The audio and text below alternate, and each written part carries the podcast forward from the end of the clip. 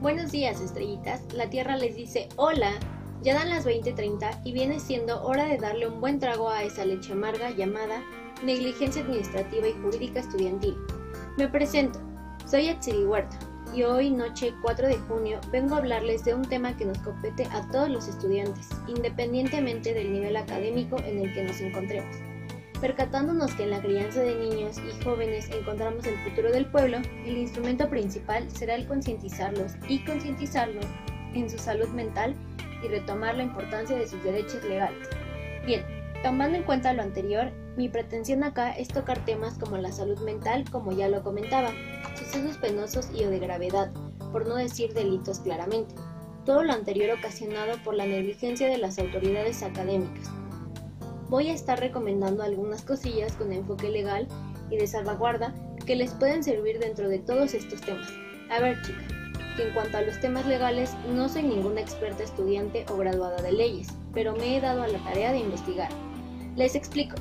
El régimen jurídico de la protección de la salud mental en México tiene un lugar preponderante en el ámbito sociopolítico. Recientemente ha tomado una gran importancia debido, por un lado, a la enorme complejidad que reviste esta área, tanto en los aspectos económicos, técnicos, asistenciales, jurídicos y humanos, y por otro, a causa del nuevo tratamiento que se ha empezado a dar a esta problemática de la salud. Actualmente, la legislación nacional en materia de salud mental pretende incentivar programas eficientes de prevención y tratamiento de los padecimientos mentales, la preservación de los derechos humanos y dignidad de los usuarios de los servicios de salud mental, propiciar la investigación dentro de un marco ético para incrementar paulatinamente el conocimiento de los problemas mentales y su incidencia. El derecho a la protección de la salud como derecho autónomo fue elevado a rango constitucional mediante reforma al artículo 4 de la Constitución Política de los Estados Unidos Mexicanos, publicada en el Diario Oficial de la Federación el 13 de febrero de 1983, por el cual se adicionó el siguiente párrafo. Toda persona tiene derecho a la protección de la salud, la ley definirá las bases y modalidades para el acceso a los servicios de salud y establecerá la concurrencia de la Federación y las entidades federativas en materia de salubridad general, conforme a lo que dispone la fracción 16 del artículo 73 de esta Constitución. Este derecho público, subjetivo a favor del gobernado, impone al Estado el deber de proteger convenientemente la salud de los ciudadanos, mediante la organización y puesta en funcionamiento de los medios que se consideran necesarios como participar en la elaboración y ejecución del programa de salud mental y en el diseño de programas específicos de atención y control de trastornos mentales y neurológicos.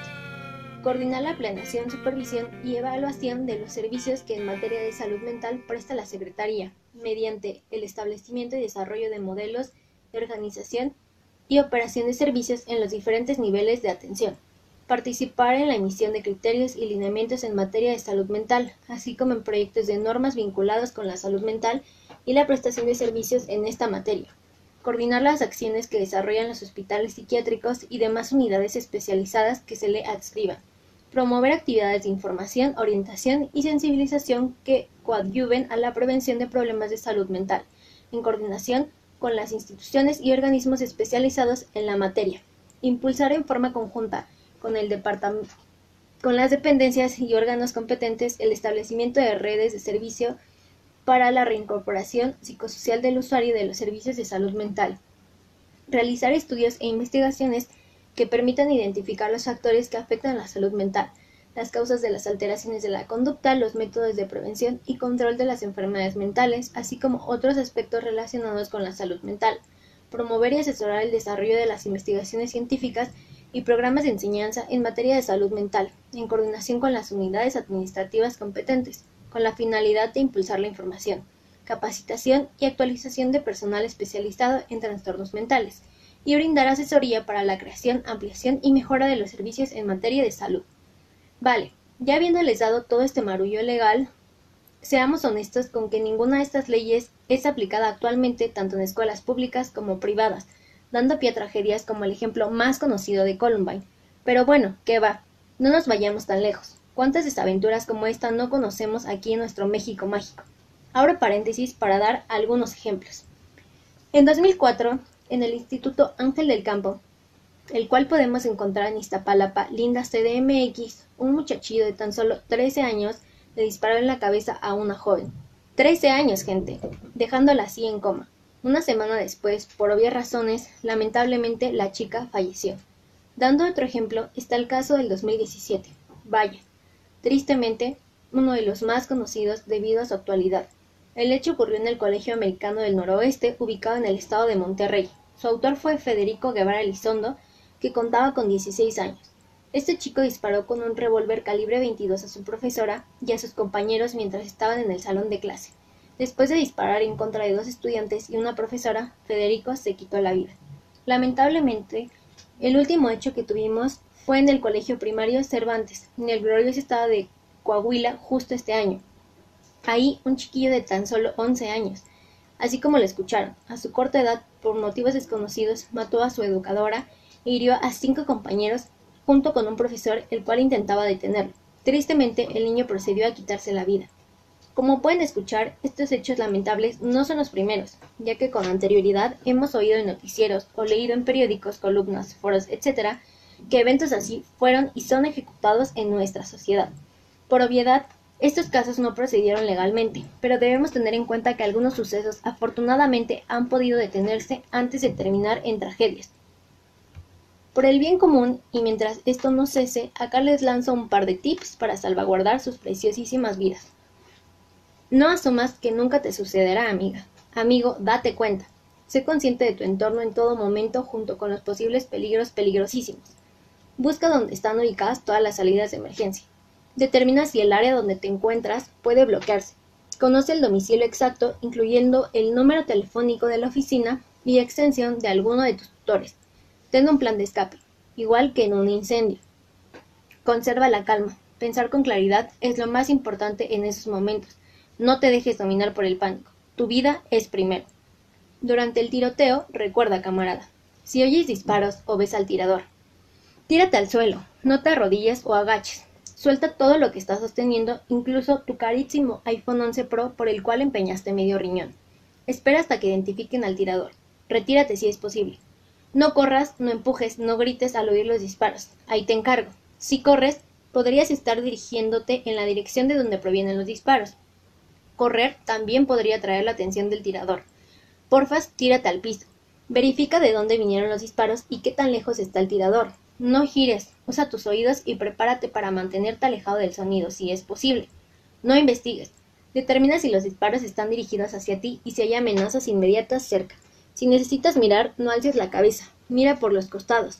Ten en cuenta que los disparos pueden venir de todas direcciones. Si hay una vía de escape accesible, intenta evacuar a la gente que esté ahí presente. Antes, asegúrate de tener una ruta de escape y un plan en mente. Exacto, como en las películas hollywoodenses. Evacuar independientemente siempre y cuando no arriesgues tu vida y la de los demás. Deja tus pertenencias. De nuevo, no te empeñes en salvar el preciado iPhone 11 Pro. Ayuda a otros a escapar si es posible. No expongas tu vida. Pero sí puedes ayudar. Recuérdalo. Evita que entre más gente al área donde está el tirador. Ya no cabe ni un alma más. Mantén tus manos visibles. Toma en cuenta la canción del baile del gorila. Exacto, la que cantaba la famosísima Melody, la autoproclamada rumbera. Sigue las instrucciones de cualquier agente de seguridad o personal capacitado. No trates de mover a las personas en caso de que estén heridas. Llama al 911 cuando todo esté bajo control. Si la evacuación no es posible, busca un lugar donde esconderte que esté fuera de la vista del tirador que el lugar proporcione protección si se disparan tiros en tu dirección. Podría ser una oficina con una puerta que se pueda cerrar. No trates de atrapar. Cierra la puerta y bloquea cables pesados. Si el tirador está cerca, silencia tu teléfono celular. Apaga cualquier fuente de ruido, radios, televisores, auriculares. Ocúltate. Ocúltate detrás de los muebles grandes, como armarios o escritorios. Mantente tranquilo. Si la evacuación y el refugio no son posibles, mantén la calma.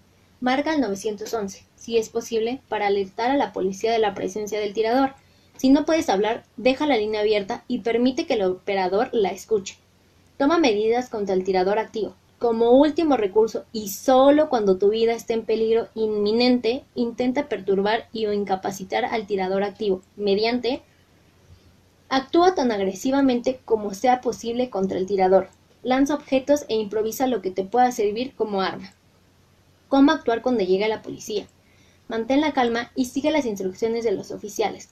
Levanta inmediatamente las manos y separa los dedos. Mantén las manos visibles en cualquier momento. Evita hacer movimientos rápidos hacia los oficiales. No te detengas a pedir ayuda o pedir direcciones a los oficiales al evacuar. Simplemente procede a salir como se indicó. Describe la apariencia del tirador o tiradores. Si es posible, indica el tipo de arma que posee el tirador. Indica el número de víctimas potenciales en el lugar. Los primeros oficiales que lleguen a la escena no se detendrán para ayudar a las personas heridas. Espera ser rescatado. Espera a los equipos de rescate que deberán apoyar en caso de personas heridas, como oficiales adicionales o personal médico de emergencia. Una vez que estés en un lugar seguro o un punto de reunión, mantente en esa zona.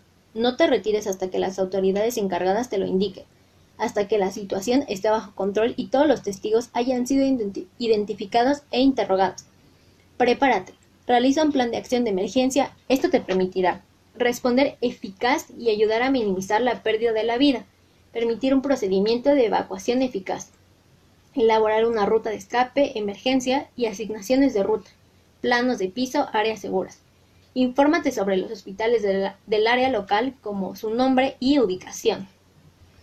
Con todo esto, recordar que la salud mental tiene un papel muy importante en el ámbito escolar. Hay que darle un seguimiento apropiado, no solamente mandar a los críos con el psicólogo escolar para que les den un estate quieto y tiempo después se vean más afectados. Como seres humanos merecemos salud digna, no solo física, sino mental, ya que de esto depende nuestro entorno social y como bien dice Brian Hugh Warner, o mejor conocido como Marilyn Manson, no decir absolutamente nada, simplemente escuchar. Otro claro ejemplo de negligencia han sido los feminicidios y asesinatos dentro de las instituciones escolares, al igual que las violaciones, donde conocidamente las leyes parecen no existir, ya que los docentes no han sido procesados legalmente a pesar de que existen pruebas acusatorias hacia su persona. Así que nada, estrellitas. Este ha sido un tema más con Atsiri Huerta en mi segmento Leche Amarga. Sé que me he quedado corta de información, pero el tiempo se nos ha acabado. No se olviden que pueden escribirme todas sus dudas o sugerencias en la caja de comentarios. Estaré gustosa de indagar para traer temas nuevos. Espero que toda esta información les sea de utilidad y la apliquen con todo el amparo de la ley. Y bueno, sin nada más que agregar, nosotros nos escuchamos el próximo jueves en punto de las 20:30 con un audio nuevo. Chao.